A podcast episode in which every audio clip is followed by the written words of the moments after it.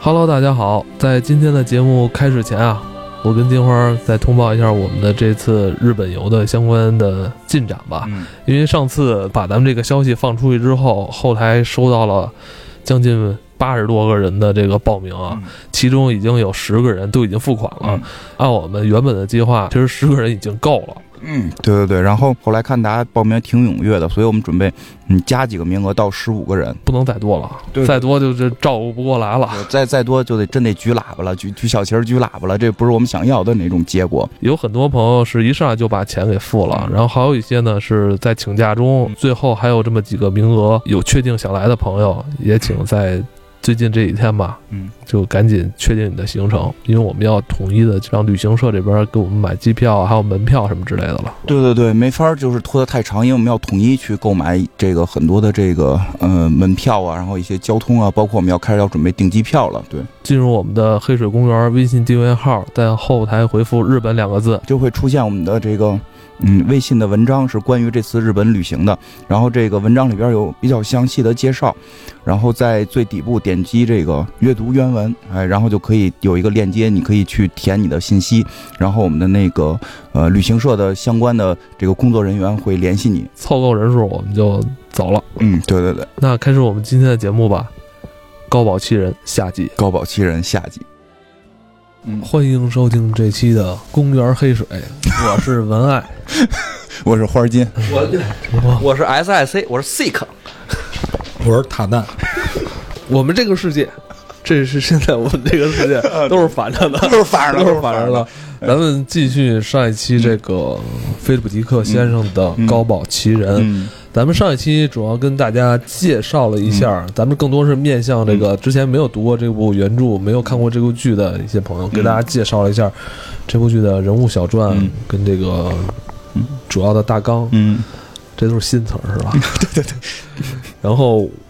我们知道，就是看完这剧之后吧，就是我们肯定能猜测原著跟剧肯定有不一样，因为他们之间相隔的时间太长了，对对对，差不多有五十年吧。嗯金花还是想从原著的角度来去跟我们说说，到底哪些地方被改编了，哪些地方保留了。意林出版社的《高考奇人》啊，我必须要说一下。编辑很有心，设计了一个类似八卦的一个对一个东西吧。没有读过这本书的话，你一上来拿这本书，如果你是以这种嗯。呃科幻迷去找一本科幻作品的时候，嗯。你拿到这个书的时候，你会觉得有点突兀，很奇怪。像中医，为什么 为什么会有这种很玄的这种图案呢？是吧？嗯。很很很东方色彩这个八卦很为什么会出现呢？嗯小说以易经牵引情节，对不同的阶层、不同身份的人物的穿插描述，讲述了一种反转过来的历史，嗯。当然是打引号的历史啊。同盟国在二战中战败，美国被德国和日本分割霸占，探讨了正义与非正义、文化自卑与身份认同，以及法西斯独裁和种族歧视给人类社会造成的后果。嗯哎呦，这很有这个预言性。嗯嗯你会发现，这个菲鲁迪克还写了一本很有预言性的这个作品啊。就就很玄，这对书很玄学。我记得金花在看这本书的时候啊，就是嗯多次叹呼啊，嗯这个菲利普迪克的这个天马行空的想象，嗯呃，甚至他自己啊本人也是。少有的在这本书里边做了很多的这个折角啊、嗯笔记啊，嗯是吧？就是，呃，因为好多年不看纸质书了。看到了一个非常上进的少青年，还 用着你们家那根毛笔啊 在写对，对，这上面都是易经嘛，我们得按哦毛笔写嘛。是吧？嗯，来聊聊吧。我相信你也有很多话想说。对对对对，啊因为就是首首先不就是因为我看的是原著，然后电视连续剧并没看完，但是也大概知道后边的情节，差距还是挺多的。但是这个我倒不会去说，因为就是说啊原著好看，然后改编就不好，因为这是两种艺术形式。嗯如果你真的按照这本书拍这个电视连续剧啊，就是 真是没法看，真没法看。比如说这书读起来还是有些吃力的，呃，它缓和，最大的缓没有戏剧矛盾点。就是太慢了，是吧？它它里边的第一季的时候，其实你能看到它有点跟着原著在走，所以你会感觉就是特别像人物小传，每一个人在刻画人物的细节，没有真正的冲突。到第二季开始的时候，他就跟书有点脱离了，所以他就把那矛盾点放大了，在第十集第一季第十集的时候就放大，所以才觉得这个剧慢慢好看。这个其实就是两种艺术形式不一样的话，就能看出来它那个差异。因为我看那个我我最早看剧的时候，一集就就气了，就是磨磨唧唧，你不知道他在干嘛，磨磨唧唧，不知道而且还有一个特点，这剧里边很容易发生脸盲症，这几个男的太太像太像 然后呢，就就是，但是你看书就会感受会不一样，而且就是你你电视就是电视连续剧的第一集，基本书的一半就演完了。啊，什么意思？就是电视连续剧的第一集，哦基本把书的一半内容就已经演完了，而且里边还加了一堆烂，就是加了一堆人，比如说这个，我就就咱们哦能这么理解，就是看一集电视剧，能相当于读了半本书。啊，对对，是不是？因为他这书里边特别多细节，包包括你刚才说那个，就是这回这个翻译，我觉得挺挺好的，在于就是它里边很多易经的翻译，它是先从英文翻译成的中文，所以它是白话文，然后底下会有注解，就是他找到了这卦在易经里边的文言文是什么，他都给你注出来了，我觉得还不错。然后那个，但是这里边有一个特别呃核心的一个区别，就首先就是那个是。呃，他们看那盘所谓的剧里的录像带，就是那个电影，在这里边是本书，名字是一样的。这个书里边翻译的蚂蚱对，书里边叫《蝗虫之灾》，有很多翻译，英文是一样的，或者叫《沉重的蚂蚱》，也是节自于圣经的一一部分吧。然后。最核心的关键就是我在看电视连续剧第一集的时候，发现我就后来马上问 CS，就是那盘录像带到底演的是什么？就是我们也忽然发现这个宇宙有很多了，就很很奇怪。因为书里边最奇妙的是什么？因为之前大家刚。之前听过那集就知道，就是说啊，应该是这帮人有一个反抗组织找到了一个这个录像带，讲的是这个呃二战盟军赢了，对吧？因为那个录像带我记得出现的时候是有那个就是三大巨头丘吉尔，然后这个罗斯福和这个斯大林坐在一起，明显应该是这么赢的嘛。但是这本书里边他们。就是这个《高堡奇人》这本书里边，他们去寻寻找的那本叫做《蝗虫成灾》的那本书里边记录的根本不是这个世界。就我们所有人看这本书的开始，或者说你听到简介，都会认为有一个平行宇宙是德国跟日本打赢了，然后他们那里边有一本书在讲德国跟日本输了，那一定是英国、美国啊和中国和这个苏联，然后。就像我们这个现实世界一样，然后把这个德国纳粹给给打败了，形成了后来的联合国，所谓的雅尔塔体系什么的。但是这本书里边，他们最后发现《蝗虫之灾》写的不是这个，《蝗虫之灾》写的是英国和美国打赢了，然后把苏联瓜分了。然后中国倾向于美国，丘吉尔独裁，然后罗斯福依然是死了。然后罗斯福死了之后，是罗斯福的那个一个就是副总，呃，应该是原来这个人没有什么太大的名气，然后我。我查了一下，就是很少有地儿能记录到这个人。这个人应该是在这个罗斯福的新政里边是负责他的经济的这个这个规划的这么一个幕僚，然后他应该是罗斯福的同学。这个人当政成为美国总统，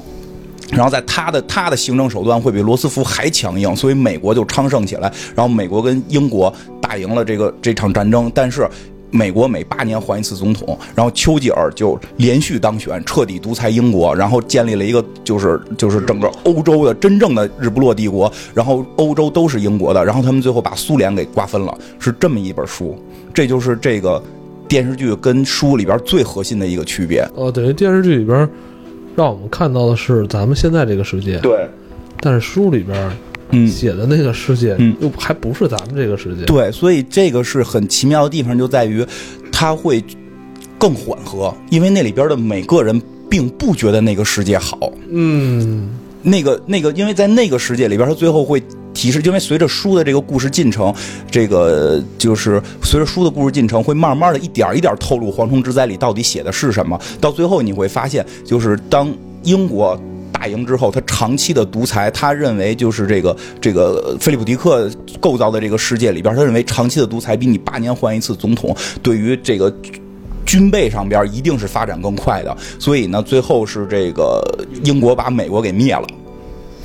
然后再往后怎么样就没有提到了，所以就是，所以对于美国人来讲，那本书里边的世界也并不美好。然后呢，包括还有一个特别明显的一点是，就是在这个电视连剧里边，我们能看到，其实日本是非常丑陋的，就是比较丑陋。但是书里边日本人巨缓和，而且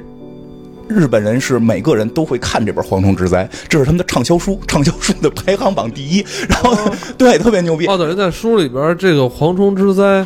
是在日本那个区域是全民都可以读的。对，，是流通的。那你这让希特勒怎么？对，希特勒很没面儿，就是德国人很不高兴。德国是禁止这本书，德国人很不高兴，就是你们日本人什么意思？就是日本人跟德国也已经是剑拔弩张。然后，而且这个书里边会写到一些，就是就是它这个构造说唯唯一能算科幻的，就是在这一点，就是。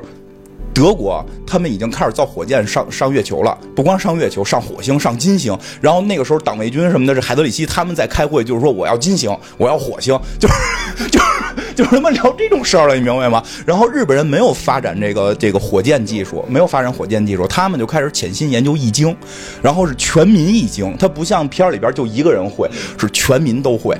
每一个活在日本领土的这个这个。就西海岸的这帮美国人全会，就朱莉安娜就是一个就是一个易经的疯狂粉丝，每做一件事都要占卜。然后那个 弗林克也是一个疯狂粉丝，每件每做一件事占卜，一旦有一件事没做好，他们就会怪自己，我操，我没占卜，或者我操，我占卜了，我没听没听这个神谕的，就就是这么你还别说，这还真有点像日本啊，那个。对，包括里边的那个齐尔丹，实际上是这个书的很核心的一个主角。然后那个齐尔丹是会成为核心主角，然后那个齐尔丹也是就疯狂占卜啊，每天都占卜。其实这个就是有一种。就是这种文，他就把这个文化去描写的更透彻，就是包括呃，但是他梳理的时间线也是发生在六十年代。对时间线没问题，然后人物也都没问题，但是没有反抗军，哦就这个世界里没有反抗军，哦每个人过得都特别平淡。然后呢，大概捋一下这几个人的区别。首先，这个朱莉安娜，朱莉安娜就是一个你能理解到的，就是一个普通的一个少女，一心想着买奢侈品和过美好的生活，没有什么别的想法，也没他妈什么好奇心。但是呢，普通的美国老百姓。普通美国老百姓，他和这个弗林克是两口子，就是结婚了，离后来又离了，这种到底具体离没离说不清，因为后来一会儿说是她丈夫，一会儿说不是她丈夫的，但明显就是分居了，他们俩住在不不住在一块儿，跟你似的，而且能多少不知道。对对对，多少能感觉到他们离婚的原因，是因为这弗林克是犹太人，可能会有一些牵连。我跟这书里这个朱莉安娜更肤浅一些呃，。就非常肤浅，这个人非常非常肤浅，特别肤浅，而且包括弗林克自己都说，就是他特别喜欢朱朱莉安娜，但是他自己也想，就朱莉安娜这个货吧，就就是他这个性欲是绝对停不了的。他现在什么就性欲，就是他一定现在跟哪个年轻的小伙子在睡觉，他他一定是包了一个男大学生，就是他那弗兰克对对朱莉安娜的印特别像几年前的你，对是吧？对，可以可以这么说吧。然后这个这个朱莉安娜就是住在类似于中立区的这种地方，然后弗林克是还在西海岸。然后弗林克这个人也没什么大的觉悟，他就是一个。一上来就是跟工头翻翻脸，就是你丫给我工钱少这种，然后呢，然后工头说那你丫就滚蛋。第二天来了，大哥我错了，你能让我上班吗？就是 就是真的所以你看，我之前不是说菲利普特是一个预言家吗？对 对，这个这个这个弗林克是这么个货，这弗林克是这么个货，就是大哥，你能重新让我上班吗？他说滚蛋滚蛋，就是这么意思。然后那个他那个好伙伴艾德，就是是一个奸商，类似于就跟他传，就是咱们弄这个假货呀什么的，就是咱们去卖。但是呢，这个弗林克确实手艺特别好，他就想做这个，就是怎么讲，就是新兴的艺术，就是我们来点抽象艺术，手办吧，那就是不是手办，手办是具象的，就是来这种抽象艺术，抽象艺术哎，就是。哎，对对对，那就奔着毕加索去。不是画做的那个那个画铁血战士，不是抽象艺术。他会做那些手势，全都是打成什么螺旋状的，你都听不懂。然后那个银都不能打成那个面是完全光滑的，他就全都得做的是这种，有点做旧啊，有点什么的。我觉得是这样理解，就是他是做的首饰，就是我们现在去什么这些服装，这个这个各种的这个首饰店，你能看到的那种首饰啊，就一般都是有个造型，但你又说不出是什么来，因为在那个时代，其实这个也跟历史背景有关，就是希特勒是非常讨厌现代艺术的，就是他非常看不上现代艺术。画画不好呀。呃，这可能是因为他他画画不好，然后他他当年考那个学好多，我必须还是再次强调，希特勒画画水平非常次。虽然他画那些水彩，你们觉得你们达不到这个水平，是因为他只是比普通人高，他到不了真正艺术家的水平。别说希特勒画的比你好，他就是艺术家，他真不配。但是现在艺术家不是挺多的吗？你老能很很这个狠的吐槽这个事儿，对，就是所以就是希特勒实际上是很记恨。当代艺术，因为他当时被当代就是现代艺术给给给排挤在外嘛，所以他后来就是什么毕加索这些艺术都被他认为是不好的作品，所以就是现代艺术在那个世界就没发展。日本人也很奇怪，日本人非常喜欢那个叫什么，就是那个莫奈那那系列，就在之后的他们也不太喜欢，所以呢，他是不是也从这个这方面来体表现了这个世界，其实在很多地方是停滞不前的这种。对他的文化没有进步，他的文化基本没进步。但是这个弗林克这个人手艺特别好，他就想做这种啊一个螺旋状的呀，或者一个什么就没有具象的，因为其他首饰你看可能是个蜻蜓，可能是个弧顶儿，但是他做的可能是个水滴状的这种抽象艺术。但是全全世界人就是全全国人民都不认他这个东西，他就是这么一个人，他想把这东西给推销出去，是这么个人物。然后呢，这个主人公就是一上来出场的是这个切尔丹呢，就是这个卖古董的，卖古董的这么一个人。他呢，就是一心想的是伺候好这些这些日日日本大爷们，这些日本的这些长官们。然后呢，这个然后这里边那个叫田上哈，就是电视剧里边，这书里边好像叫田介，书里边叫田介。田哎，田介这个人呢，就是一个普通的这种就是搞商业的这么一个日本日本大官儿啊，搞商业的这么一个日本大官，他是被卷进了一场这个什么事件呢？就是这个德国政局发生动荡了。德国就是他这个书的他这个书的唯一矛盾点是在德国政局发生了大动荡。鲍曼死了，就是他书里边希特勒已经不掌权了，希特勒就是退隐江湖了，就是我就 收集这录像带，收集录像带，书那里边没有录像带了，就是他收集书。啊，可能收集书去了，不管在哪儿吧。希特勒退隐江湖了，我这个功成名就，功成名就啊，因为因为知道希特勒没有后代，因为他在一战的时候这个蛋被打坏了，就是这个他没有后代，所以他肯定是得找继承人，所以在不是他们当时的那科技那么发达，不就蛋打没了，他哪儿弄精子去呀？不是俩都没了？说是没了一个，据说是，另外一坏死了，那可能是连带坏，那就不知道了。反正希特勒说是没有后代嘛，然后所以希特勒就一直要指认，一直要指认。本身在德国历史上，他就是因为指认也出了好多问题，指认一个人，这个人就他妈出事儿；指认一个人，这个人就出事儿。然后那个他用放大镜指认的，估计。对，然后这个这个书里边，希特勒就是帕金森了。帕金森之后退隐了，然后呢，就是权力交给了他的二把手，原来他的秘书鲍曼。然后呢，这个书的核心点是鲍曼死了。鲍曼死了之后，德国政界发生大动荡，然后各派就开始争夺这个政权，争夺政权。然后呢，有一派呢就要执行一个任务，就是有一派是执行什么叫蒲公英计划。蒲公英计划就是说这一派要准备灭了灭了日本，就是就日本他妈黄种低人低等，他妈而且科技也不发达，都整天拿他们这个。破草跟这儿算命，就是还他妈占了这么多领土，说就是他们那个就是等于他们的这个高层就会认为当年希特勒脑子坏了，跟他们日本人结盟，我们一使劲儿就把日本就灭了，当年没灭上宇宙了，对，我们都上宇宙了，你们还是对吧？所以他们要灭日本，然后另一派其实也不是想护着日本，是我要跟你走走对立面儿。我要跟你走对立面儿，你要灭日本，我就要保护日本。所以呢，就是要保护日本的这一派派了一个人过来，要去要去会见日本的一个高高层。但是呢，由于德国内部已经分裂出很多派系了，然后这些派系会互相暗杀，所以这个人要隐藏自己的身份，以一个商人的身份来去会见这个日本的这个高层。要在这个不能去日本会见，太明显了嘛，所以他就要在美国这个西海岸会见。这应该剧里也有表现吧？我记着，有有但是剧里边就是那个田上是知道的，田畅是知道的。当然，在书里边，这个所谓这个田介这个人是完全不知道，一直是蒙在鼓里，一直蒙在鼓里，他都不知道这是怎么回事儿。嗯等于这应该是小说里边的最重要的一个主线，就是德国这边现在政权不稳，对吧？没有最高领导人，对，最高领导人死掉了。而且还想要推翻日本，对，还想灭日本，还有一波人想保日本，哎，保日本保日本。然后呢，是在这个大背景下，因为所有事儿都是由于这个事儿导致出了一些变化。然后朱莉安娜这个人呢，其实在书里边并没那么核心的重要，她只是生活在。中部的一个这个女性，而且有就是特别崇尚日本文化，然后这个也还有一点浪，然后她有一天睡了一个卡车司机，就是那个桥睡的那个卡车司机，哎，结果这卡车司机睡了就不走了，说你怎么就就坐个大卡车，你开卡车走啊？这人就开始各种吹牛逼，说我我不走了，我不是开卡车的，我是保镖什么的，这个那就开始吹各各种牛逼。然后后来就是这个人就开始就就说这个我我这个我有本书叫《蝗虫之灾》，然后就开始看，然后这个朱莉安娜就看这本书的过程当中，因为是这本书在小说里边是日本的这个畅销排行榜第一名，几乎是日本人也看。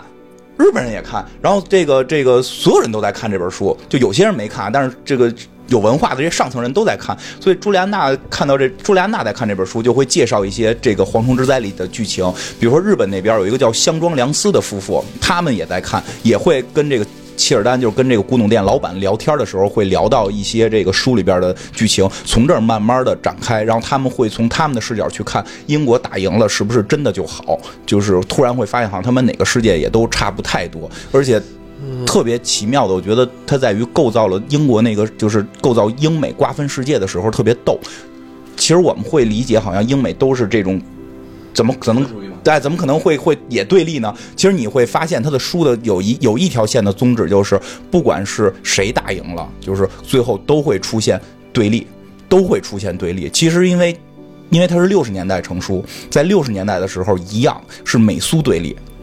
美苏瓜分了世界，然后美苏在对立，是你是美国阵营还是苏联阵营？所以他其实那会儿提出理念就是，不管哪个平行宇宙，全部都会实现对立。然后人们的这可能就是人们的一种。趋向，而且你，你可能开始是一个共同目标，比如德国跟日本都是玩法西斯的，哎，结果呢，你们都打赢了之后，你俩瓜分世界。日本人特别看不上德国人，就是在书里边，日本人特别看不上德国人，互相看不上啊。德国人觉得日本人就就是就是猴子，然后日本人觉得什么呢？就是你德国人你们是疯子，就是因为德国在书里边特别狠，杀了犹太人。然后把整个非洲屠了，非洲生灵涂炭，就就把没有黑人，没有黑人，黑人全部被杀光了。那书里边写的是，他们用了十五年的时间，把整个黑人的问题全都解决了。呃，他们的解决方式全部杀死，然后骨头什么的做成纪念品，然后就就卖，就就就是这样。然后尸体做成肥料，然后只有好像美国中部留了一小部分黑人，就是原来美国的黑人。所以就是就是日本人就疯了，就是你们德德国人。太 他妈野蛮了！我们信仰易经了，因为德日本已经信仰易经了。我们这个有崇高的理想，你们都疯了吧？而且你们上金星、上火星，目的是什么？他他们还他们还写笑话，他们还写笑话说说德国人上了火星，发现火星人，然后火星人有两个脑袋，他们认为火星人是犹太人，所以要把火星人都杀了。他们要杀两个脑袋的犹太人。不是，德国人这一生只有这一件事，就是要杀犹太人。对，所以你会发现，就是。德国跟日本在书里，德国跟日本都是法西斯国家，但是他们瓜分世界之后，也开始发生了对立，发生了，而且他们的文化就发生改变。日本人就对犹太人还不错，然后就开始搞这种相对缓和的这种这种制度，而德国人依然就特别疯狂、特别野蛮。然后在高保奇人这本书里的那个蝗虫之灾的世界。美美英把世界瓜分了，美国走的是特缓和啊，这这种平等的这个世界。英国玩独裁，嗯，英国玩大独裁，说丘吉尔在位二十年，就这个也很难想象，就 因为因为实际上挺逗的是，我记得就是真正丘吉尔岁数不都挺大的，我们我们还都在扛二十年。我们现实世界特别著名的就是丘吉尔的落选，就是丘吉尔当政就是当了一届嘛，一般不是当两届嘛，他当一届打赢了。打赢之后，他正他妈开会呢，然后突然，他他他英国大选选输了，然后他都疯了，他说我他妈带你们打赢了战争，你们英国人民干啥把我给选下去了？什么意思啊？对吧？英国人民就是就是什么意思？就是说你就是个打仗的货，你一个喝酒的这么一个疯子，你你是去对付希特勒这个流氓，希特勒这个流氓弄死了，我还让你当政，你肯定会给我们玩独裁，就干脆给你选下去，对吧？其实他这个思想我觉得特别辩证，特别特别有意思。然后再有就是，我觉得。这本书里边，那对，然后就是这个乔，这个这个乔没有那么复杂的身世，他就是一个普通的德国的一个一个这个间谍，德国间谍。他找这个朱莉安娜是想利用朱莉安娜去刺杀这个高宝奇人，因为说朱莉安娜长得特漂亮。然后他们这个有一个信息说这个高宝奇人挺好色的，就是高宝奇人。我跟你说，我操，上一期他妈白做。这几个世界了，我就就好几个世界吗？这书也分俩世界，书是三个世界，书是三个世界，书是三个世界，然后电视剧是一个世界，电视世界是最后出了一堆电视剧是单是电视剧的世界，我操，都不一样。对对，然后这个这个谁，这个就是这个乔，就是就是带着这个朱莉安娜要去刺杀这个阿本德森，就是这个所谓的高保奇人，然后最后这个。故事里边，其实最后那段我也没太明白，就是最后这个朱莉安娜实际上当当看到这个乔特别有钱的时候，因为乔后来跟他说了，就是没告诉他我是间谍，就跟他说我实际上是哪哪保保安，类似于这种，然后我特别有钱，你跟着我走吧，咱们去哪哪哪旅游去，我给你买衣服，我给你买衣服，哎，然后这个这个朱莉安娜就是非常臭不要脸的去，我操！就是最后说买的这个德德国间谍都傻了，都呀怎么买这么多呀？说还先买了条蓝裙子，觉得哎呀我这个蓝裙子我得配三双鞋，不是，哎，我先确定一下，你你读这个不是菲利普迪克的《小时代》吧？这么浮夸呢？那你就反正你看了菲利普迪克可能就这样。你想想之前咱们讲那个那个什么。那个六十厘米外星人那个事儿，不是最后也弄到色情上面吗？电视剧第一季第一集的剧情，嗯，交代的已经是这半本书的剧情了，差不太多。那我想问的话，那书里的后半部，嗯，在讲什么事儿？就是讲德国那个，就是政局出问题了，德国政局出现。我明白，但他没有去去推动说他们找。高宝奇人找了，就是他们最后找到了，找到了，找到了。因因为高宝奇人，高宝奇人就是一个色鬼。对，高宝奇人是一个色鬼，而且他电话号码就写在那个那个电话簿上。你只要找这个叫叫什么这个阿本德森，然后就找到了电话号码，打来，我能去找你吗？你来吧，就。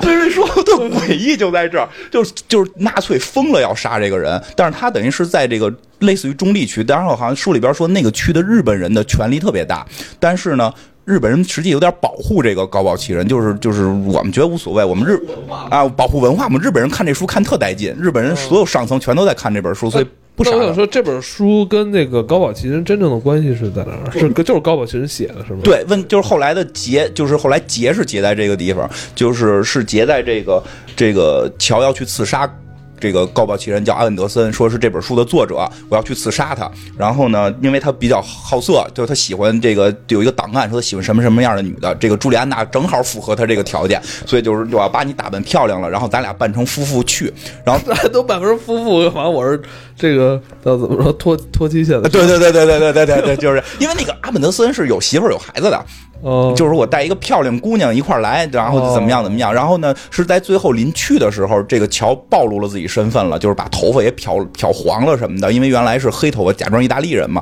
后来这个这姑娘还是比较机灵的，这姑娘就说你你是不是德国人？就他反正就漏就透了，我要去刺杀这个这个阿本阿本德森，刺杀高堡奇人的。然后这姑娘不知道是为什么，这会儿脑子就就开始就抽了，嗯，这姑娘脑子就抽了，就是我要保护她，然后拿一刀片给丫这个桥给宰了。就 就宰了，就宰了。就是他后来说，你刚才给我嗑那药，我你就就是就是给他脖子拉的这个主主动脉拉拉拉破了。那场戏没有说弄点什么戏剧冲突吗？俩人先是那个因为一件小事儿，然后争吵，然后逐逐渐升级啊。有是是是，说到对对是有有，原因就是朱莉安娜说，我还在这没玩够呢。我说没玩够呢，刚到这个城市，我买这衣服，咱们应该吃好吃的去，然后看电影。我想听一个乐队，这个乐队好像我以前没有钱听不到，这个是正经的德国乐队来这个 来美国演出。然后这个 乔说：“ 咱咱能不能先杀了那个，先杀了高宝奇人回来再看？”不行，我都准备好了，我心态就是准备好今儿晚上听演唱会啊。然后俩人就去操，就吵吵起来。所以千万不要得罪女人，女人如果决定今天约会，你不要以工作的借口来推脱。然后，然后我觉得你这越来越像。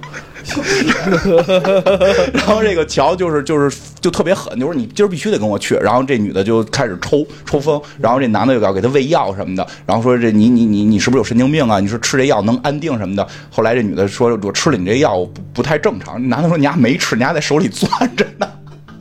然后这女的就偷了一个刀片，把这男的脖子给划破了。划破之后，这他就把这男的的钱都卷走了，然后买的包啊、衣服呀、鞋呀、项链都揣起来了，然后走了。走了之后，他想我去哪儿呢？他说反正也来了，我去见见阿本德森吧。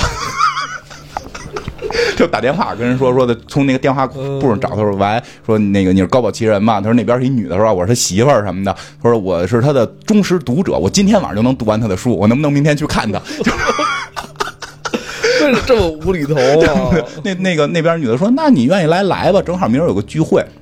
然后结尾就是他去了，他去了之后发现那个高宝奇人就是一个普通家，没有住在城堡里，没有住在城堡，就是一个普通的这个小院然后他通过窗户看到很多人在里边交谈，然后就进去问这个，就是阿本阿本德森过来就开始跟他聊闲聊，你姓什么呀？叫什么呀？就聊聊两句之后，他就说的，那个我是通过神谕，我通过周易占卜告诉我我该来找你。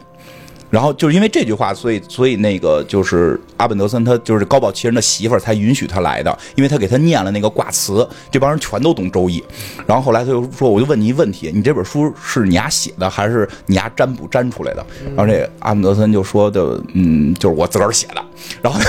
然后他媳妇儿说，你丫别扯淡了，你丫一笔没写，全是他妈算命算出来的。说他是每一句话或者每一个情节、每一个历史点、每一个人物，全都是通过周易来算算出来的，算出来有他妈那么一个世界。然后阿本德森说的就是。就是说的，反正意思就是，那也不能说不是我写的，你不能说是神写的，这还是我写的，因为要不然这钱我得给神，我这稿费我得挣，就是我是一个想挣稿费的大色鬼。等于咱们这个，我操！白讲，我跟你说啊，我操，把我坑了，这东西把我坑了，坑了吗？把我坑了。要没那么高级你不是你光看电视剧，我操，波澜壮阔呀！你再回来，这会儿你再听小说，都有反差，多有反差。阿姆德森就特别火，阿姆德森就是这高保奇人，就是我就是一一笔一笔粘出来的，粘出来之后呢，然后那个就是问，就是他问，就说的朱莉安娜问他说，你就你就告诉我。为什么神让你写这个？他说我跟神之前占了一卦，神说啊，我要问他这问题，我得把稿费给他，我不想把稿费给他，所以我不能占。然后朱莉安娜说，那我就他妈自个儿占，反正占了一卦，说这个卦最后的卦象说的是什么？就是那个真实就存在于内在，类似于这么这么一句话，他说我操，那你丫写这个就是一个。真的世界，然后那个阿本德森说：“那可能是吧，反正我不信，就是我就是一个作者，我就随便写了本书，你们愿意信你们就信，我就是为了挣稿费。”然后这个姑娘是巨信，然后这姑娘说这些都是神谕，然后她就走了。走了之后，她就在临走的时候在想：“哎，我好像有个丈夫叫弗林克，我要不然回去找他吧。”就结束了。哎，这个作品特别适合你，金敬明，真的 金靖明。不过真的说实话，就是要说到后边的，就是他。嗯，为什么我觉得这书特别好？就是它里边太多的细节透射出了很多有意思的地方啊，这够有意思的，就就是够无厘头，够无厘头吧。就是刚才说的那个，我觉得里边挺精华。除了周易，最周易这部分我们可能最后聊，就是其中还有一部分是那个弗林克的那个艺术品。就因为可能我比较喜欢艺术，我突然在那个书里感受到了一些他想，我觉得，我觉得。菲利普迪克不是要表达一个直观的什么，他只是把一种感觉传授给你，你怎么去感悟，这是你的问题。因为它里边最后是写到有一篇就是这个男主人公切尔丹，因为这里边主人公是切尔丹了。这个切尔丹他呢，就是他开始被弗林克给骗了。这个弗林克假装一个什么海军什么的，就是把自己做的这种假的这种东西给指出来。结果这个切尔丹会发现卖古董是有风险的，因为古董他会发现自己打眼的时候可能收的是假古董。那这些古董可能就没有价值，所以就是他就认为美国的文化如果永远都停留在这个这个。就是古董，就是类似于说他们那卖那个什么早年的这种这个米老鼠啊，这个早年的这个枪啊什么的。说如果我们一直都停留在古董，只看过去，只聊轻工具，那我们未来又有什么？就认为艺术不能停留在这儿，对吧？就是他他在那会儿开始顿悟，所以他真是有这个含义。然后他后来就是说，这个这个弗林克呢，就是让他的那个朋友艾德，就把他们做的那些抽象的首饰给放到这个契尔丹店里去售卖。然后契尔丹呢，就是开始很。看不上，因为这些东西不是具象的，他认为没有任何艺术价值，都是莫名其妙拧个花儿，这这有什么东西？他就拿这些东西，但是他想去试试，他就拿这些东西给了他认为他认识的里边最有品位的两个日本人。我觉得那场戏我觉得特别有意思，叫什么香庄良司，香庄良司夫妇。但是这个香庄良司夫妇是他妈有英文名的，男男的叫保罗，女的叫贝利。你会发现特别奇妙点在这儿，这两个。日本人占领了美国，嗯，然后这两个，这两个日本人起了美国名儿。然后那个弗林，因为前一场戏就是弗林克假装一个这个日本的军官去这个他们店里边行骗的时候，一看他是一个。这个这个白种人，但是他说他是日本的这个这个军官，因为他属于这个叫什么伪政权的这个军官，然后他报的是一个日文名，嗯，就是被占领的这帮人是给自己起起这个占领国的名字，然后这帮日本人反而又起这个起起起他们的这个英文名，而后包括里边他提到日本人很多地儿说特有意思，说日本人日本人是一个很日本人是一个很奇妙的民族，说如果他们去模仿一艘英国军舰，这个英国军舰如果有一个补丁，他们会把那个补丁也他妈给你拷贝下来，就会。做一模一样，说他们没有任何自己的文化，他们天天在这儿算的。周易是他妈中国的，然后他们喜欢的这些这个这个什么工艺品是我们美国的，他们拿的碗是什么英国的，就就是他们没有自己的文化，他们会融合所有文化，但是他会觉得那个香庄良司这个夫妇是他认识里边最有品位的人，因为他里边讨论了特别多的什么爵士乐呀，就是连这个连这个本土美国人都觉得爵士乐并不是什么好音乐，是黑人玩的一种，就是很土逼的音乐。但是但是吧，对你得听交响乐。然后这这俩日本人觉得爵士乐还可以，就是很很有意思。他把这些抽象艺术品给了这个香光良司这个男人，就让这个男的，因为他开始喜欢那女的，他喜欢那个女日本人，对吧？然后他不敢去见那女日本人，他给了这个男日本人，让这男日本人去鉴定这东西到底有没有艺术价值。这段我觉得特别厉害，就是这个人。最后，这个香庄良司就把这个契丹叫来，就跟他说说的这个东西没有任何的艺术价值，因为它就是没有一个所谓的形状，它不是方的，不是圆的，它没有一个我能用语言形容的形状，它也没有任何具象的东西，它只有内容没有形式，它不是一个好的艺术品。但是那个我开始是给了我的很多同就是朋友们看，就是有品位的朋友们都觉得这东西就是不是都觉得开始都觉得很不好，然后我们都会。觉得很搞笑，其实甚至你第一次把这东西拿给我，就是一个项链坠你拿给我的时候，我都觉得很搞笑。我我出于礼貌，我没有笑出来。嗯，但是当我把东西决定还给你的时候，我就反复在手里看，我突然感受到了一种不一样的感觉。这个东西叫物，就是这个。一个树心儿，一一个树心儿，一个物，然后那个那个契尔丹还反应，我操，什么叫物？这好像是个中文，好像是跟他妈玄学有关，就开悟的那个意思。说这个东西有物，这个物是哪儿来的？我相信创造这个首饰，就是那个弗林克创造这个首饰的这个工匠，他是手上是有物的，就是他用这个物给传达到了这个物体上。这种抽象的图案，对，他说他说你这不现在那些那个包上不都是这种？就类似于这种感觉吧。但是你想，那个时代没有，那个时代都是具象的。然后他说，这个东西跟中国的阴阳鱼是是有异曲同工之处的。它和它和这个八卦的那个阴阳是感觉是一样的。那个就是一种很抽象的阴阳，那阴阳鱼不就是很抽象的那么一个流线型吗？他说这种东西有异曲同工之处，用这个东西我可以去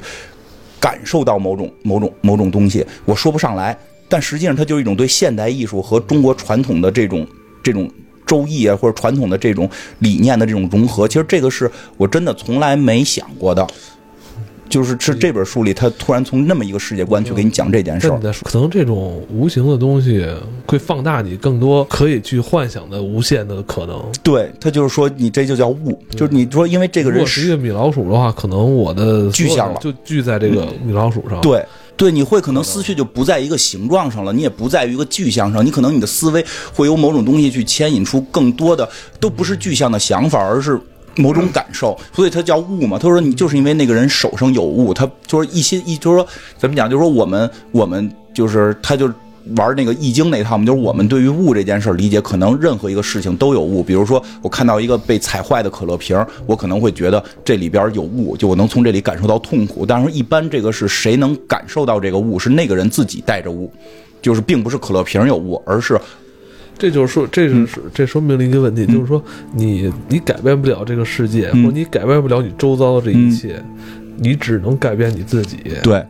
对对是这样。就是正常，但是正常情况是这样，正常情况是这样。但是说弗林克的这个作品不一样，因为弗林克自己手上有物，他把物传递到了这个物体上，即使没有物的人看到了，都有可能会感受到物。这个是这种这种艺术最牛逼的地方。但是后来特别牛逼的是说 说的，我觉得这就包括他的一个统治观念，就是说。那个说的，我给很多朋友看了，后来他们相信了我的这个说法，然后呢，这个但是呢，就是他们可能会去找你，会去买，说但是有一个人，有一个什么一个一个什么什么大亨，就是这个财团的老总，他一定会找你，必须去找他，因为这个人要批量生产这个。然后这齐尔丹就说，这个东西，这个东西是我们美国人手工做出来的。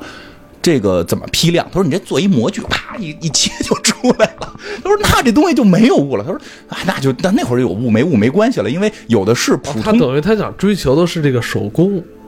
对，其实就是香川良司自己追求的是这个手工的物的感觉。啊但是呢，他说这这后边特复杂，就是但是呢，就是实际上是这个这个日本人的上司要求这个日本人找这个契尔丹要这个专利权，然后去批量生产、开模生产。只有手工的才有物嘛。就是因为普通老百姓不需要物，普通的老百姓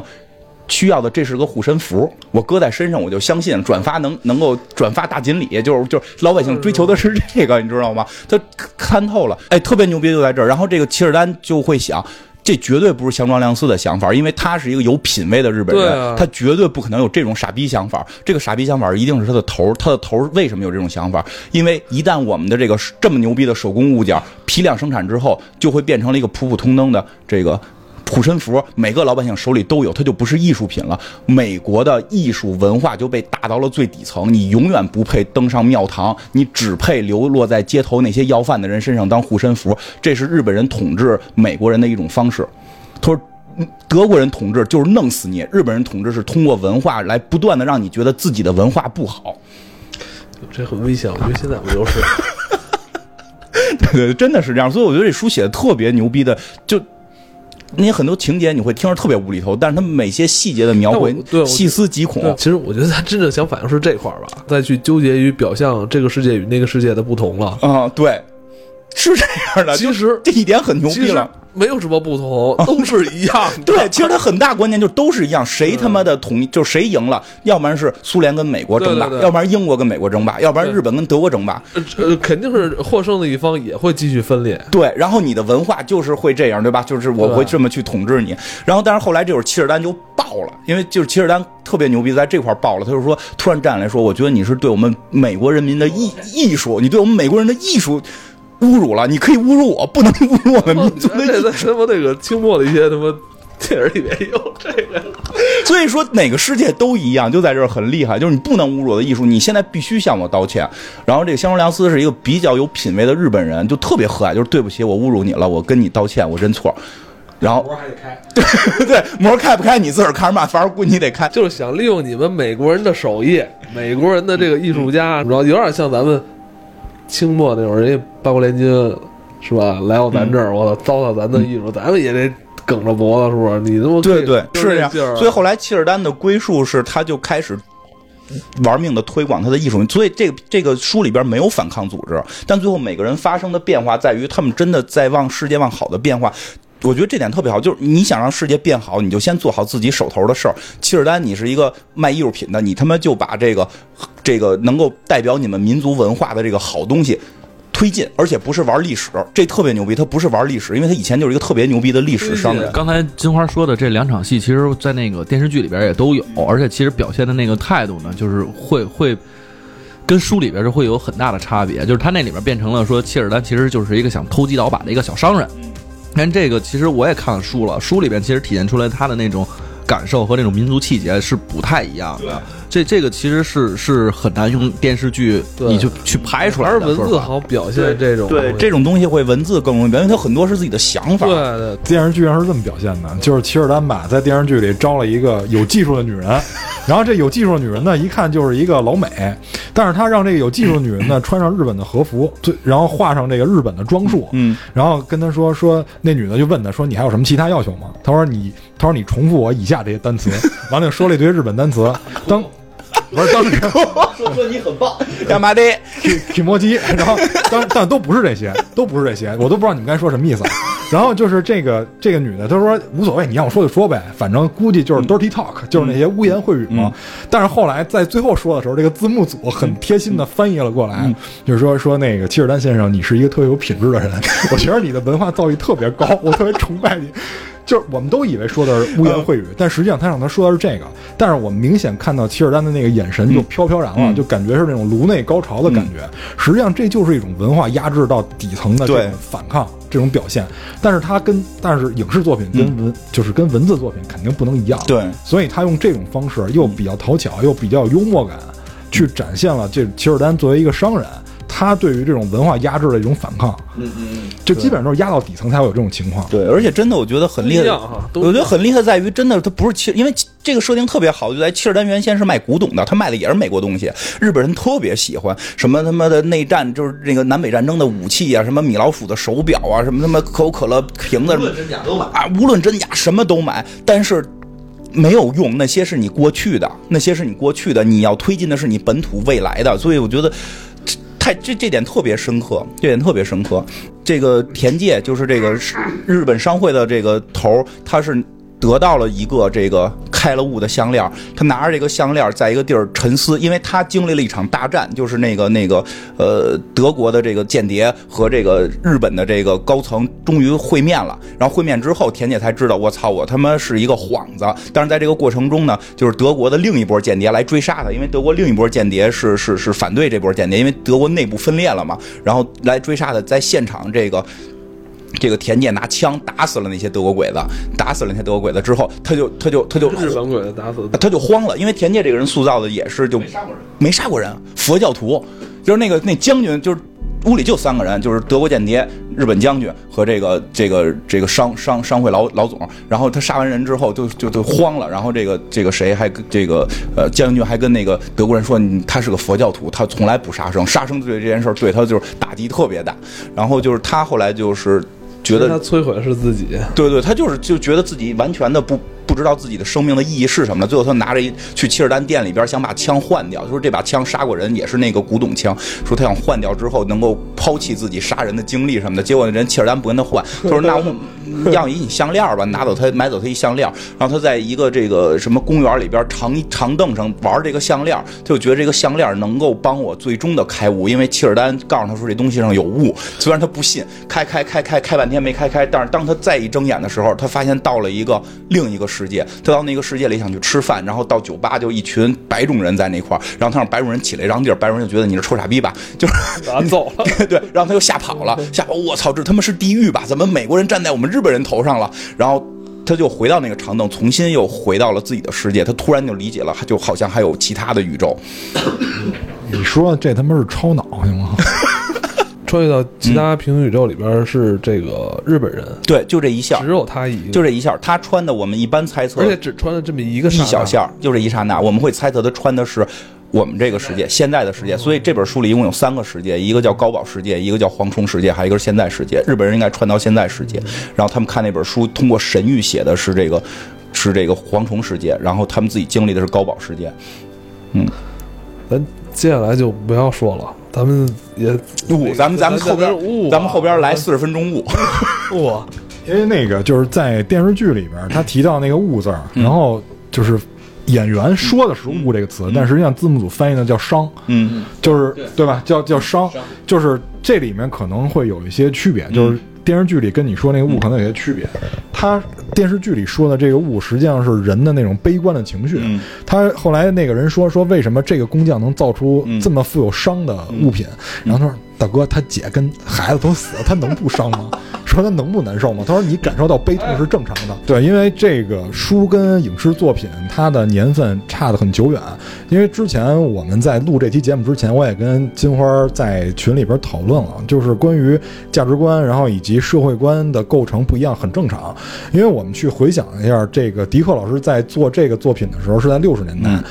嗯呃，他这个作品虽然说这个二战的部分有一部分历史是假想的，但他之前那部分都是真实存在的。比如说，这个日本人他到了美国，虽然说美国作为战败国输了，但是日本人到了美国领土上，他还要取美国名字。实际上，这个是之前的历史积累下来的。因为日本就是这个大和民族，他一直有一种敬畏强者的心态在这里。美国人、英国人其实是对他有过一定的这个威慑的，对。而且在这个就是影视作品里面，就是就这高保奇人这个这个作品里面，实际上日本是挨过那个核弹的，所以他对于强者是一直有敬畏心态的。就算美国输了没关系，我对你崇拜那种心理一直在我一直在我心里根深蒂固。你对打过我一拳，我还记着呢。对，但是美国人他去取这个日本名字，他明显是一种就是务实，就是识时务者为俊杰。你现在赢了我，那我确实我得服你，对吧？因为你目前是赢我的，我就是得服你。我取一个日本名字，实际上是为了更好的生存。但日本取美国名字，它明显是在心理上有一定的积累，导致他取这样的名字。然后我们再去看这个迪克老师经历了什么。迪克老师他其实他一直自称啊，他自称自己精神跟常人是不太一样的，这是他自称的，没有别人说。包括他在写那个论文的时候，就是包括他在写《精神病易经》这个论文的时候，他里面也提到，就是人是要有两个世界的，一个叫自我世界或者叫个人世界，还有一个叫共同世界。因为我看我我没有看到原文，我看的是机制版、机译版，它那个翻译不是特别好，我只能自己加工。就是他说的是人在，比如说人或者动物在降生的时候，他在睁开眼的一瞬间，他接受的就一定是共同世界了。虽然他跟这个平行世界没关系啊，但就是说他在这个书里把这个世界描写的这么乱也好，还是这么迷也好，我觉得是跟他个人是有关联的。而且再加上六十年代他经历的是冷战。在冷战之前，他经历的是什么？我之前在那个就是咱们聊辐射那期的时候，我写的一些东西里面提到了，在五十年代，真的因因为那会儿没没聊嘛，我现在补充一下，说有一个音乐是选自美国的一套宣传片儿，这个宣传片儿是美国在五十年代发布的，这个宣传片儿作用是为了告诉民众，原子这个东西实际上对人是无害的。这个宣传片儿一系列的宣传片儿名字叫做《原子咖啡馆》。那么，在五十年代的时候，美国还在向民众宣扬原子无害，原子弹这些是我们能利用的技术，对老百姓无害。结果抽烟还告诉无害，对，结果他妈到六十年代的时候，你们现在发生了这个这样的事儿，发生了这个古巴，古巴这个导弹危机，嗯对吧？你发生了这个全民的这个反核运动。你想想，这个作者虽然说菲利普老师对于自己精神一直有诟病，但是我不信现实世界对他没有影响。嗯他一定是影响对他一定是有影响的，所以他会把这个世界构造成这样。我觉得这些都是对他的影响，再加上。因为这个这个作品是获得雨果奖的，嗯雨果的那个就是雨果这个编辑，因为他是一个人嘛，嗯雨果这个编辑实际上对这个菲利普老师也是有影响的，嗯因为雨果这个编辑他开创的是那个《惊奇》杂志，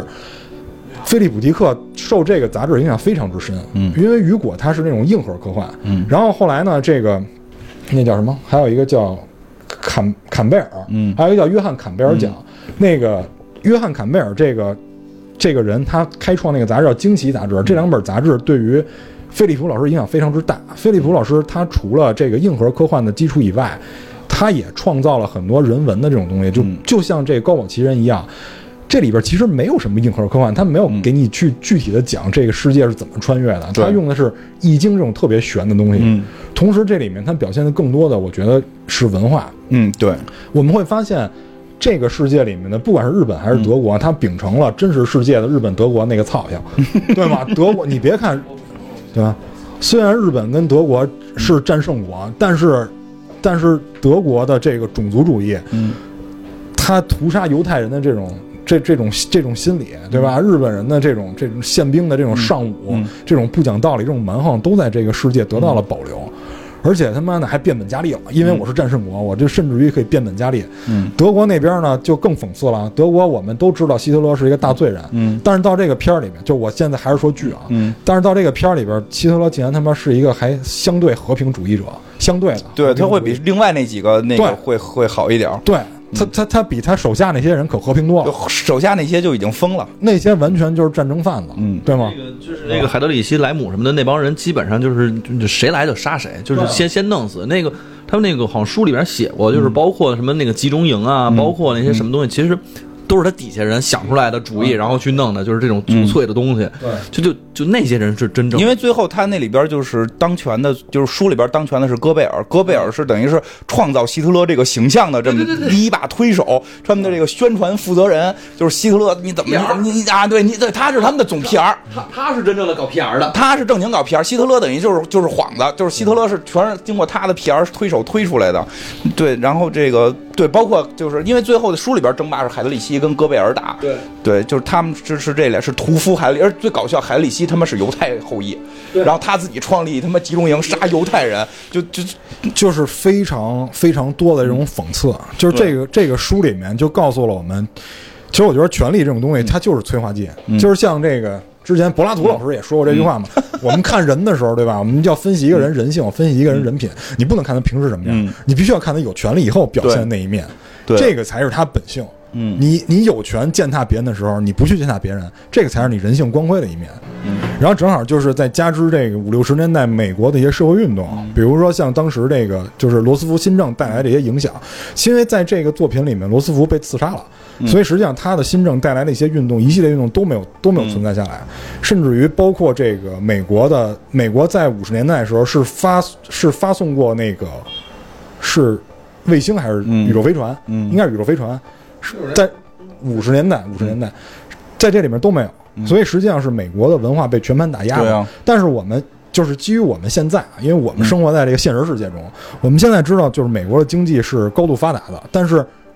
美国的经济高度发达的依赖是什么？实际上依赖于它的一系列的文化。嗯。就像金花之前跟我们说，说欧洲之前为什么先能发展，嗯。是因为他妈文艺复兴先在欧洲对。发展起来的。嗯。那如果我们现在再再写一部《高保奇人》是关于欧洲的，我们假设文艺复兴不存在，嗯。欧洲他们现在肯定也不是这样。对啊，所以就是文化对于一个国家甚至于一个文明它的重要性对。非常之高，对，非常非一本常之高。书或者一个首饰，对。就就点点滴滴，而别想弄一倍儿老大的。我不非得拍个电影，对，其实我觉得他之所以把阿本德森高保奇人这个人到后来描写的就那么就不像是一神仙，就是特普通一个挣稿费的人，其实就是说，有这个隐喻，绝对有。对，就是嗯就是我们从普通的每件事儿，就是我们把这个就把这个文化推起来，而不是你我操你特别的怎么怎么讲来的叫高高在上是吧？呃，那就是上次你说的不不够不够什么，不够专业是吧？对，不够专业，不够什么高高尚什么的这种，对吧？其实就是一点一点推起来的。那切尔丹就是在卖，他又没有送，他又没有说我他妈的切尔丹刚开始自己想高尚，啊，然后后来自己发现，操，跟这帮跟这帮孙子不能高尚，我他妈必须得他妈推行自己的东西，就就是必须得保留我的文化。对他他他他他就就选择了这条道，就是他选的条道也是卖，他不是送啊，对吧？我不能送，对，但就是说，我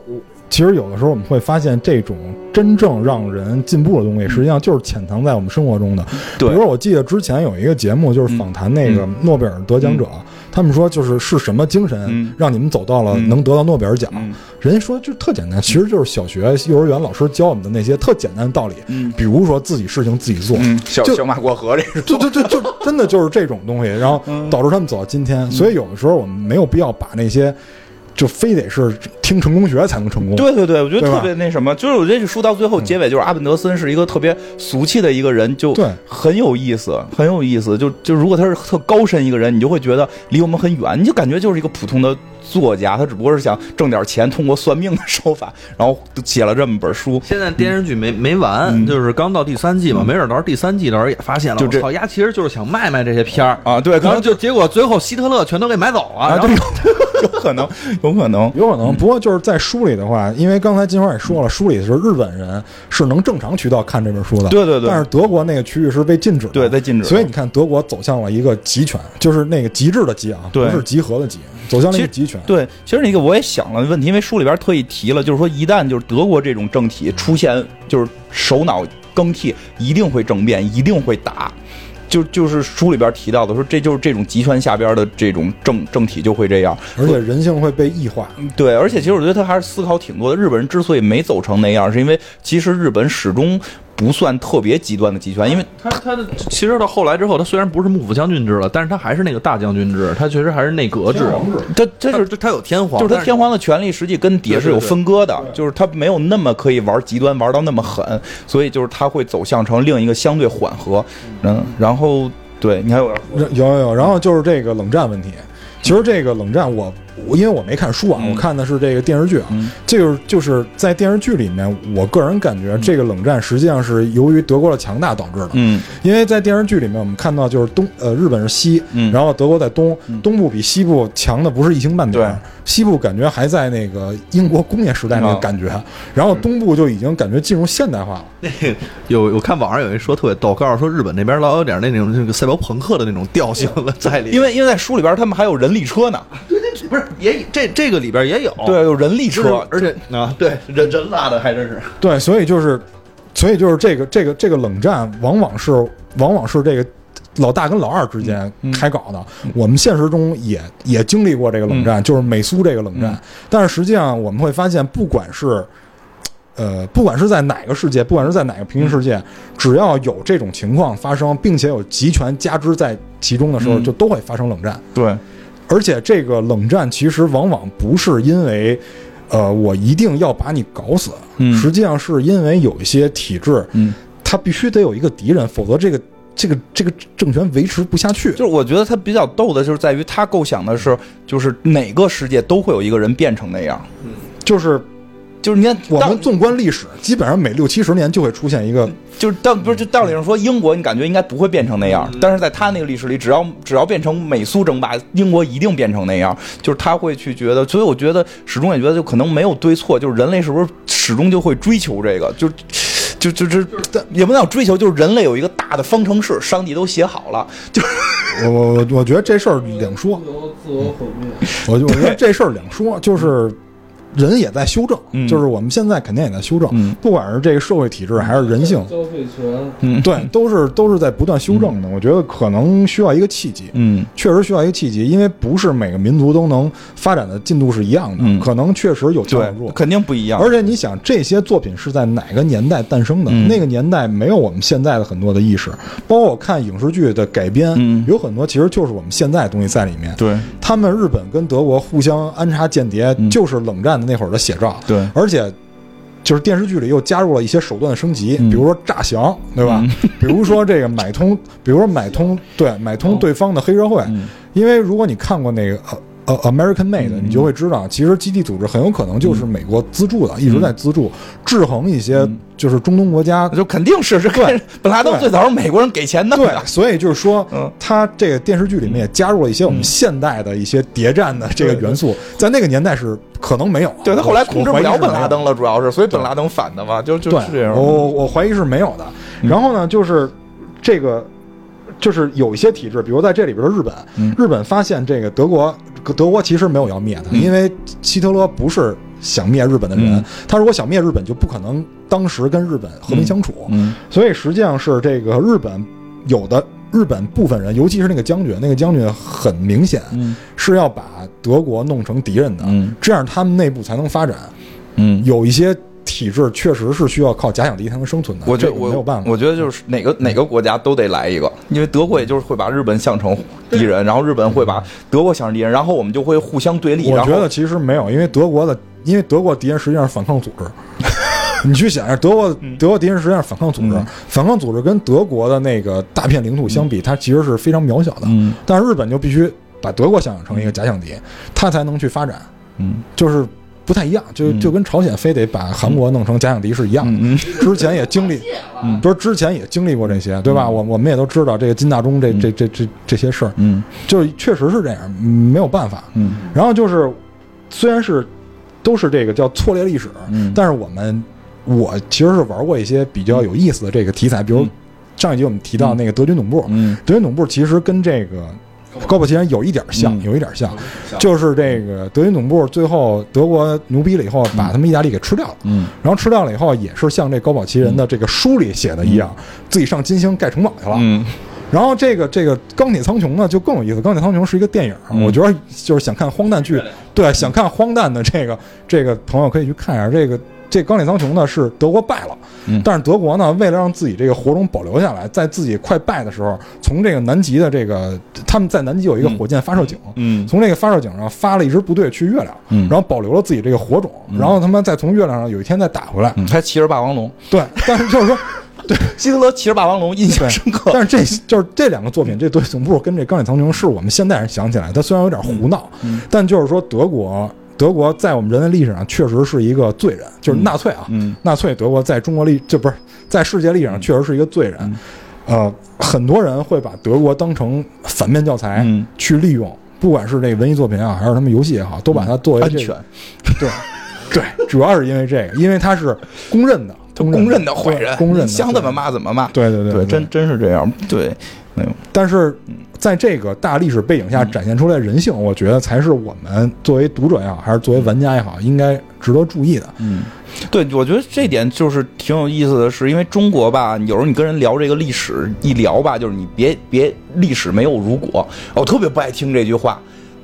那你就非得，那你研究历史研究啥呀？到底到底这个秦始皇他爸到底是谁？累不累呀？其实我觉得就假想历史这类是一个特别值得研究的一个方向。就是，而且国外实际上还挺流行这个方向，就就是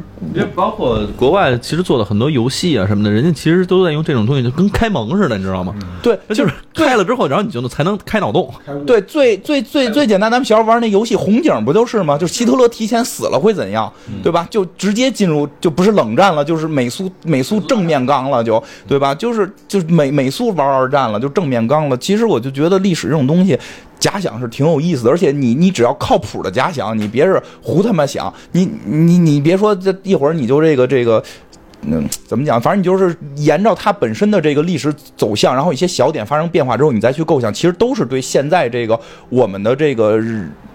这个这个怎么讲人生社会的一种反思。反正我觉得就是历史是避免让人走弯路的，对，但是呢，有的人老争定你这历史不是真的。啊，对，这我不重要。我跟你这么说，说这话的人，丫知道那历史也不是真的，对，不重要。因为他觉得他自己知道那点事儿就是天了。哎，对对，我觉得那个季连海老师就就直接就说嘛，《史记》都很多自己写的都是前后矛盾，写的都前后矛盾。就这个这个什么什么公这年死了，隔了三年这公又出来了，说因为 但是人家人家就是也骂，不是光骂咱们，人家也骂司马迁老哦，师，司马迁也骂了，就误导这其他人，对吧？误导我们这些，那你从哪知道？真历史？其实真的历史东西就是就是看了之后你去琢磨，对悟。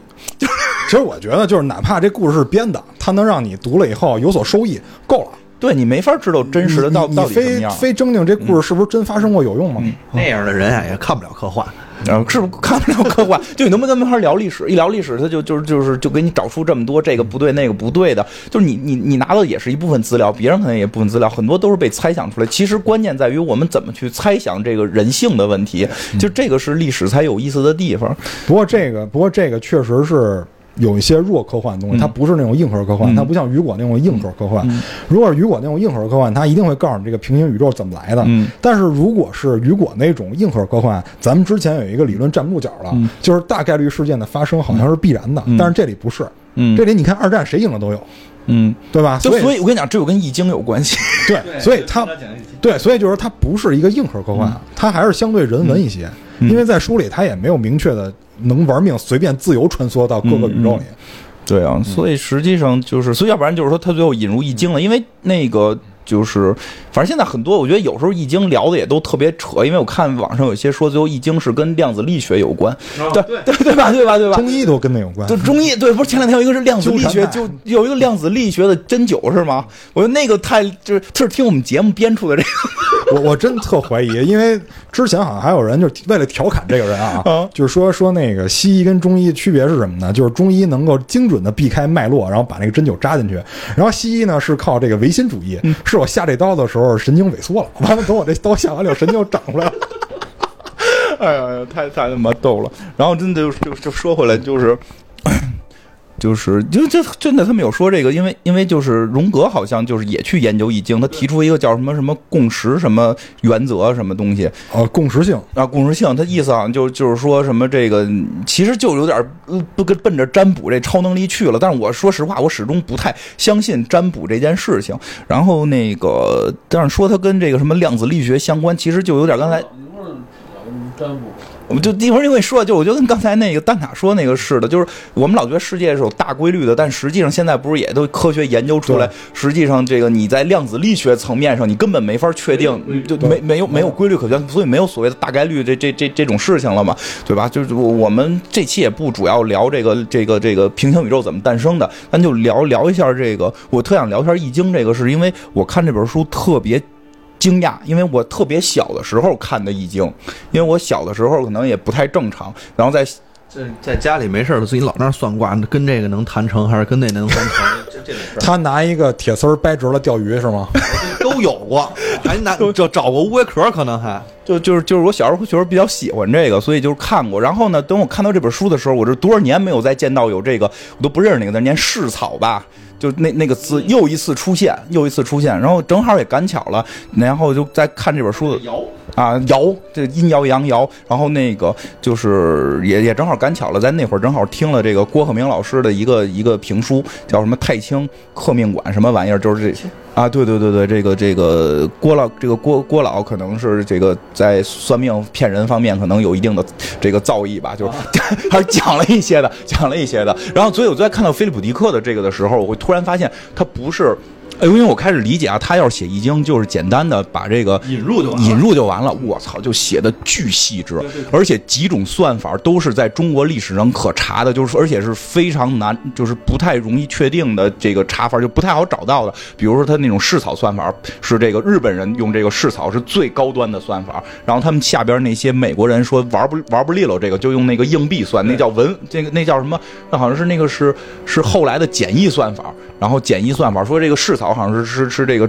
这个周周文王周文王的这个文王卦的算法，就就你会发现他连算法都知道，而且包括最厉害的，到最后算出来卦来之后，他会知道什么叫动摇，什么叫静摇。对对对对我都这太猛了！就动摇、静摇这种词儿，我多少年没有见过了，就中国书里边都没有见过，居然就是在菲利普迪克的书里边见到一个六十年代的美国人，而且就是他写的是对的，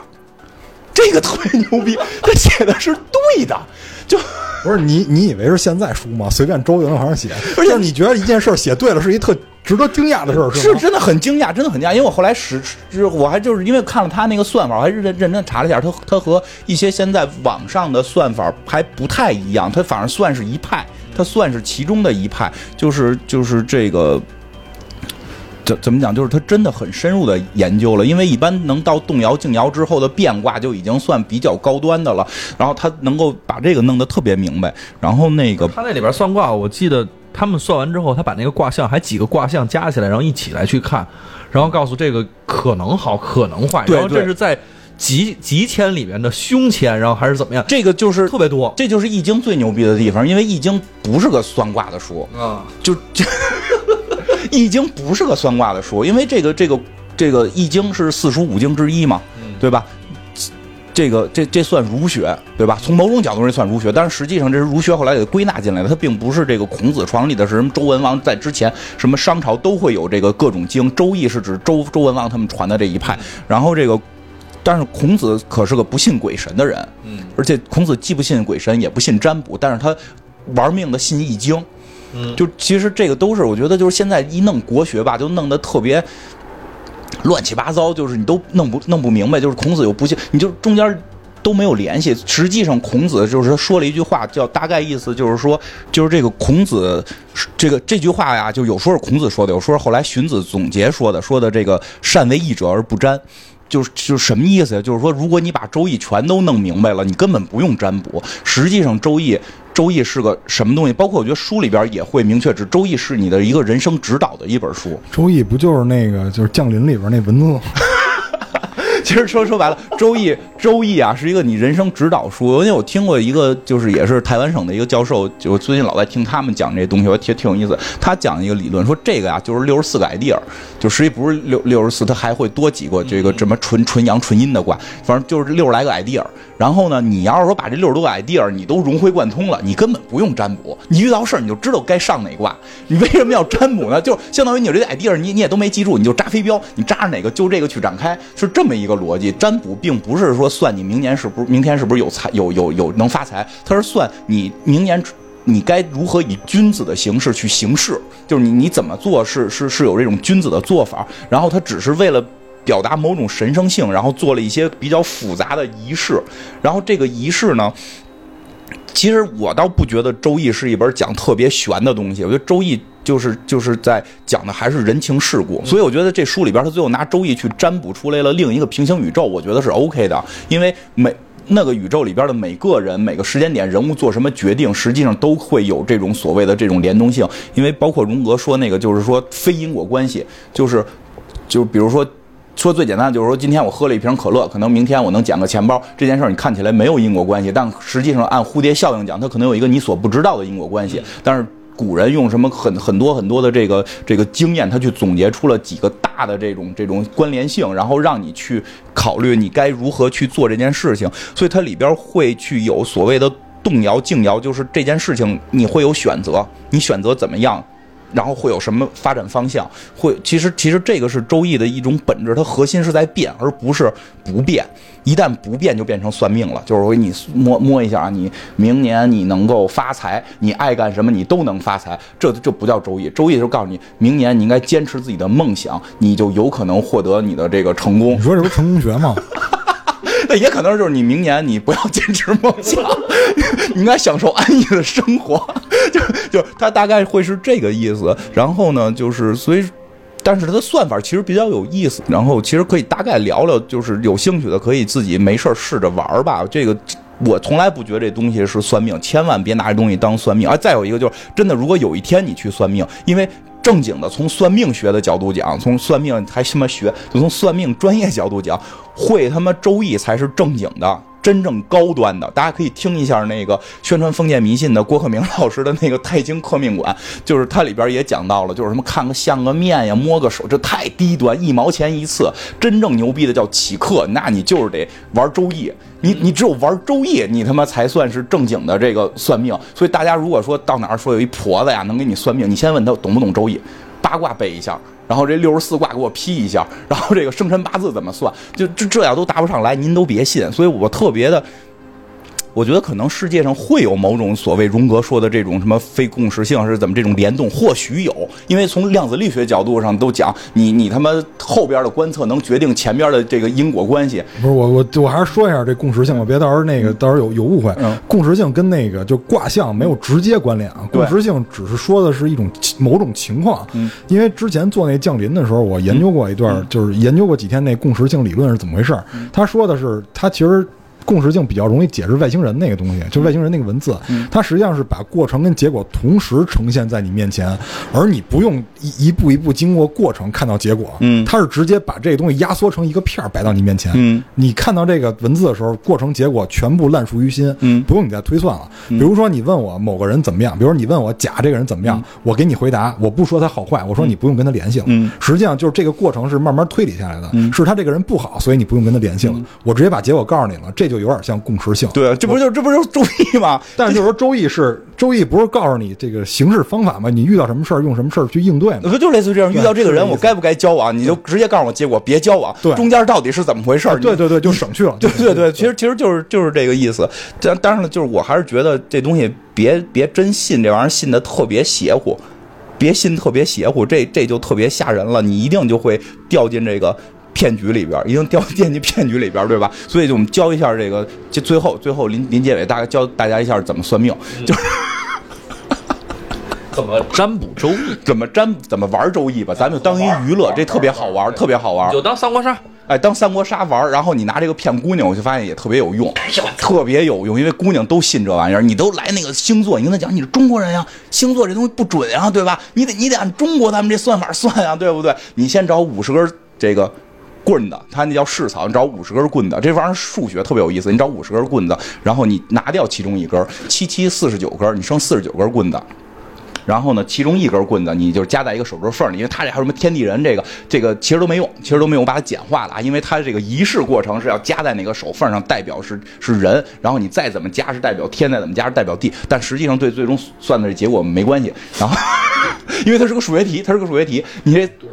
数学题，你这四十九个啊拿一根，据说是夹在这个小指缝上，然后这代表的是人，这一个人是人是你，然后呢，剩下的这不是还剩下四十八根吗？你劈开分成两半，随便分。随便分，爱怎么分怎么分，你爱拿几根拿几根，但你别数，就闭着眼睛一抓，一边一根嘛。左手拿的叫天，右手拿的叫地，你开始数这个棍儿，数根哎，数有多少根儿，数完之后呢，就是每四根儿搁下，每四根儿搁下，你最后会余一个数，就是就是。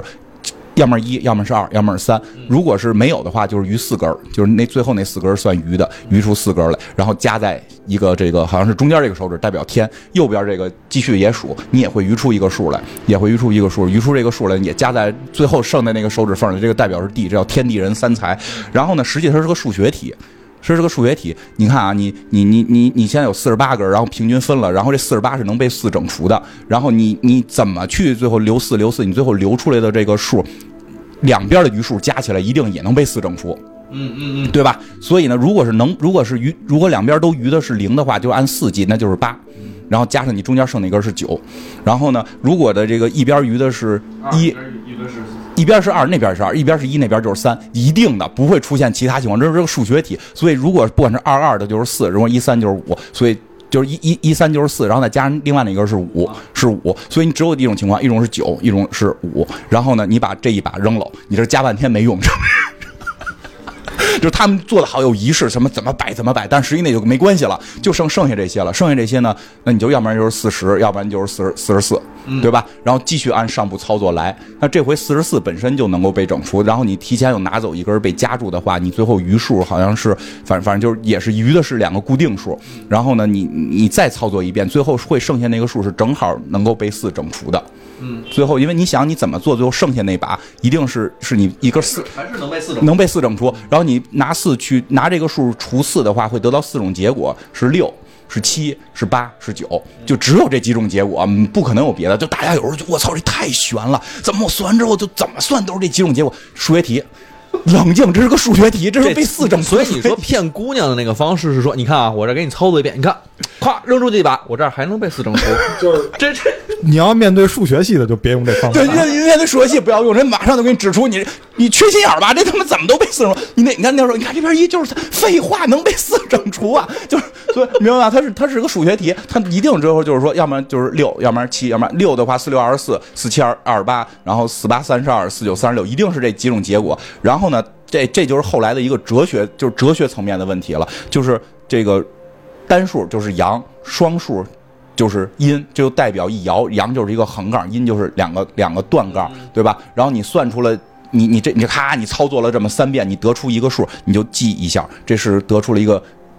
这个八，这个这个六七八到底是哪个数？你记一下。如果是这个，你一定要记数，不能光记单双，因为这个六七八还有区别。嗯，六七八的区别是什么呀？你说一下啊，这这就是周易的一个哲哲理层面的东西，就是六是最这四个数里最小的偶数，它是至阴之数。嗯，然后呢，这个九九是至阳之数，然后物极必反，至阴至阳则变，就这两个数未来是可能变的。这个这么算出来叫动摇。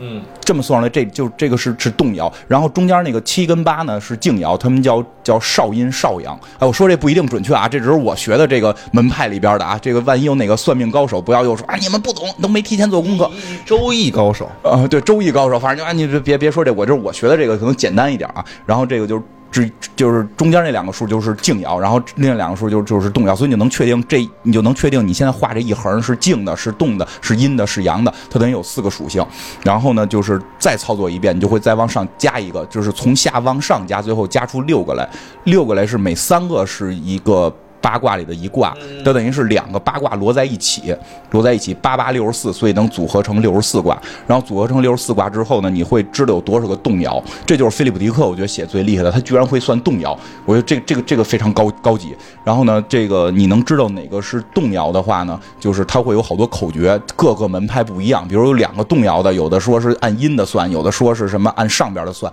就有很多种算法，你就看你是哪个门派的。然后这个动摇就可以变。你这动摇一变，你是阴的就转阳了嘛，你就变成另一卦了。所以就代表你可能从一卦变向另一卦，所以这个动摇代表你人生的抉择。你在这一卦的时候，你要选择那件事，你可能选你就会变成另一卦。然后整个周易全部都是在变化，就每一卦都可能是变，每一爻都可能是变，而且每一爻都有单独的解释。比如说我们好多知道的九五至尊，为为什么叫九五至尊？就是其实那个降龙十八掌就是从周周易来的嘛，就是最牛逼的卦就就全是阳卦，全全他妈是静爻的阳卦，然后一共是六个，这个就是就全是八呗全是天，不是就就七嘛这种，就全是就反正就是就是静爻的，你你这就是天了。然后但是呢，大家觉得就全是乾卦，这最牛逼了。但是呢，这按爻就是从初爻、二爻、三爻、四爻、上爻。但是大家不要觉得这就是最牛逼了，这是周易的理论，你不要觉得这就是最牛逼，就是初爻、二爻、三爻、四爻、五爻都不错，但是到了上爻的时候你就完蛋了，因为你你你就是你至阳你就会出事儿了，只有第五爻等于是所有卦里边最好的，所以叫九五至尊。皇帝就是走这个命，因为你走到了最阳的地方，你就要反，你就就就就你就要你要嗝屁了，你就要死掉了。所以周易它一直实际周易玩的是这套哲学，就是我还是觉得孔子说的那个对，就是你把周易啊踏踏实实的全看完了，不一定非按这个嗯拔草这个算，对吧？如果就是没有草的骗姑娘，还有一种方法用钢镚儿仨仨钢镚儿，对吧？就是字儿就是就是就是阳，然后辈儿就是阴，然后你啪一撒，三个都是字儿，这就是至至至阳之数，这叫这就相当于九。如果是两个字儿一个辈儿，这就是相当于是七。这个这个这个就是少少阳之数，就是你你这么玩，然后拿本周易一算骗姑娘，这特别管用。但是大家不要，跟姑娘聊什么呢？就跟姑娘说，我给你算一卦。然后你你你对啊，就是姑娘就爱算卦呀，然后你你算什么呢？随便你自己想，你自己想一个，然后你今天晚上吃什么？啊，你你没事你算这个呀不，是，我现在上班最头疼的就是今儿晚上吃什么。那他可能就是你通过这卦象你就分析吧，然后他会给你写一些，实际上周易里边会写一些，我看这书里边他都，哎呦，这书里边我一下可能也翻不到，这书里边可能想说呀，就是今儿晚上你有一灾，但是你跟谁睡个觉就能好。这个人有什么特点是吧？比如长头发、大胡子，完了戴眼镜儿，哎，这是谁呢完了后边梳一小抓髻啊，长得像小松是吧？这是小松老师呗。对我跟你讲，哪天是封杀你，哪天封杀。所以真的就是，我再说回来，就是因为那天我就聊跟人聊这个事儿，人说起来一个，就是说《周易》其实这东西，菲利普迪克拿这个去做深入的去琢磨了，而且他把它融汇到了这个这个小说里，而且包括到开悟的那个层面去聊到了现代艺术，我觉得他他思考了非常多的东西。但是但是后来我就聊聊这个事儿，突然有一个人跟我说了一句我觉得特别牛逼的话，说我们就是万事皆可锦鲤。就是，所以就是你你说人菲利普迪克老师，不管是投入了多少精力也好什么的，没有用，没有没有没有用，啊。万事皆可锦鲤就是到我们这儿呢，就什么东西你拜一下就行了，就是这个你周易跟家供着，磕一头，明天能发财，就是对，所以就是迪克老师这个作品，就是还是不及格，然后就是你做多深入研究没用，没有用，对吧？对吧？又评价了一下是吧？行吗？行吗？二十一世纪，然后一零年前后出了一本书，叫《当中国统治世界》，就是你会发现其实区别并不大，是是哪个作家出的？就是有一个叫什么贾什么马丁的一个作者写的这样一本书，就是对国外的，就是叫《当中国统治世界》。其实你会发现差不太多，那个世界里边就是它会很割裂，就是现代的，然后当代的、近代的都会很割裂，它都在不同的地区生活，然后也是各种事情比较乱。所以，但是中国奉行的是大一统，嗯就是它跟那个德国那种种族主义还不太一样。中国奉行是大一统，把大家都都吃进来。嗯，但是你会发现，就是反正生活都都不是特别好。哇，那把最后一段话说没没没，没这这样就留着吧，留着那本书里写的嘛，又不是真的。因为那本书里边肯定没有走我们社会主义道路。因为我我念一下我看完这本书写在扉页上的这个记录，这是我第一次看书还写笔记，就是不论哪个世界，这是我自个儿自个儿看完的感悟，就不论哪个世界，最终都产生了完全相对的两种形式。然后或许这是人类本身的两种选择，然后有一方看到对方的错误就极力的避免，从而对立起来，或许也没有什么对跟错。